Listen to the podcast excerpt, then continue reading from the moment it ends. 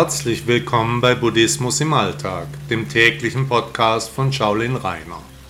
Bitte laden Sie sich auch meine App Buddha Blog aus den Stores von Apple und Android. Viel Freude beim Podcast.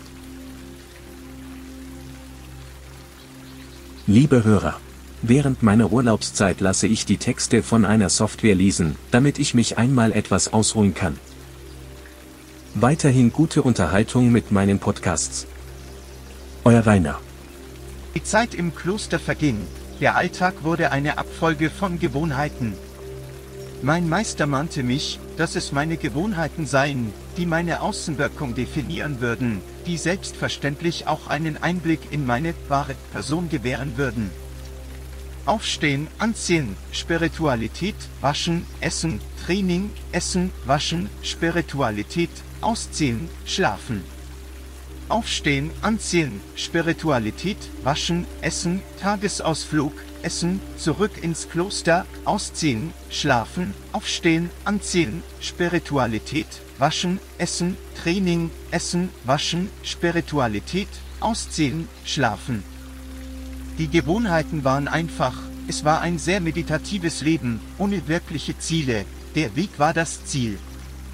Heute ist das völlig anders, zu viele Gewohnheiten verderben den Charakter. Aus Wochen wurden Monate, immer an den freien Tagen waren wir in der Provinzhauptstadt der Provinz Henan, Zhengzhou, die nach der Meinung der meisten Chinesen als Ursprungsregion der chinesischen Kultur und Nation gilt, so kommt Latze etwa von dort. Dort haben wir meist köstlich gegessen, ich konnte außerdem europäischen Proviant ergattern, damals ziemlich anstrengend, erreichte die Eltern endlich telefonisch, in einer Zeit ohne Handys.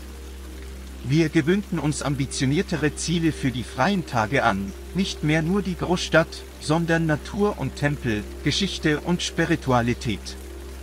Etwa waren wir in Kaifeng, eine der alten Hauptstädte in der Geschichte Chinas, wir haben andere Tempel besucht, verschiedene Mönche und Freunde getroffen.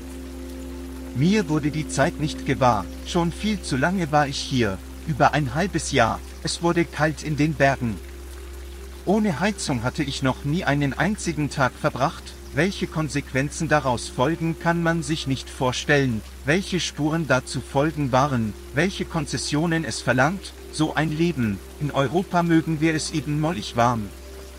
Die sanitären Verhältnisse waren damit sehr eingeschränkt, wer zieht schon gerne in der Kälte alle Kleidung aus. Hauptsächlich wuschen wir uns am Bach, die Toiletten waren voller Touristen, dreckig und ohne Intimsphäre, da war die Natur besser. Ich war einem Mythos hierher nach China gefolgt, die Einzelheiten waren dabei nicht wichtig, aber mit der Zeit fing ich an, die Gewohnheiten aus der Wohlstandsgesellschaft zu vermissen.